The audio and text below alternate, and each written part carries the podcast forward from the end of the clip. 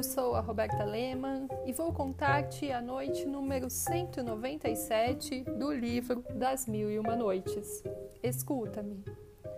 Senhor, o príncipe da Pérsia, antes de escrever, entregou a carta de Shenzhen-Nihar a Ebantaher, rogando-lhe que a conservasse aberta enquanto ele escrevia, a fim de que, pondo ela sobre o olhar, pudesse ver melhor o que iria responder. E começou. Mas as lágrimas que lhe tomavam dos olhos sobre o papel por várias vezes o obrigaram a deter-se. Terminou finalmente a carta e, passando a Ibn Taher, disse-lhe: Leia e fazei-me o favor de verificar se a minha perturbação me permitiu dar uma resposta conveniente. Ebantarré pegou-a e leu o que se segue. Resposta do príncipe da Pérsia à carta de Shenzeu-Nihar. Estava eu imerso em mortal aflição quando me entregaram vossa carta. Apenas por vê-la, dominou-me uma alegria que vos não posso expressar. E à vista dos caracteres traçados pela vossa formosa mão, receberam os meus olhos nova luz, mais viva, que a que tinham perdido quando os vossos se cerraram subitamente aos pés do meu rival. As palavras de tão obsequiosa carta são outros tantos raios luminosos que dissipam as trevas de minha alma.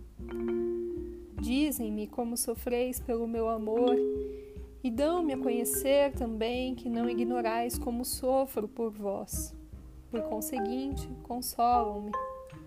Por um lado, fazem-me verter muitas lágrimas. Por outro, inflamam-me o coração com um fogo que o sustenta e impedem que eu morra de dor.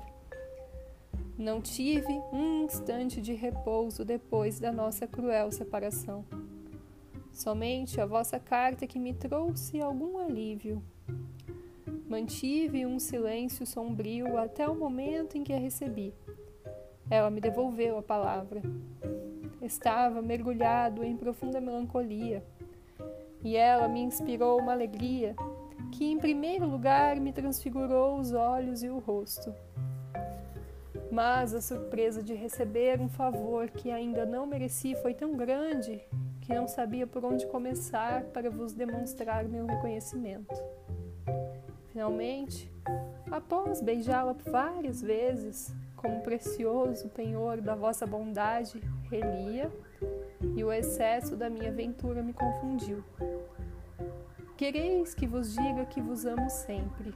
Ah, mesmo que não vos amasse tão perfeitamente como vos amo, não poderia deixar de vos adorar Após todos os sinais que me destes de tão extraordinário amor, sim, amo-vos, minha alma querida, e há de ser-me uma honra arder por toda a vida do fogo que pusestes no meu coração.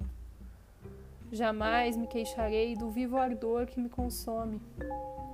E por mais rigorosos que sejam os pesares causados pela vossa ausência, os suportarei em constância, certo de poder vê-la um dia. Provera a Deus que fosse possível hoje e que, em vez de vos enviar uma carta, me fosse dado ir assegurar-vos que morro de amor por vós. As minhas lágrimas impedem que eu continue. Adeus. Ebantaher não conseguiu ler as últimas linhas sem dar vazão ao pranto. Depois recolocou a carta nas mãos do príncipe da Pérsia, assegurando-lhe nada ter de corrigir. O príncipe fechou-a e disse à confidente de Shinzeu-Nihar que se achava um pouco distante: Aproximai-vos. Eis a resposta para vossa ama. Levai-a e saudai-a por mim. A escrava pegou a carta e retirou-se com levantarré. Terminando essas palavras, a sultana da Índia, vendo que o dia estava para nascer, se calou. Na noite seguinte, assim continuou.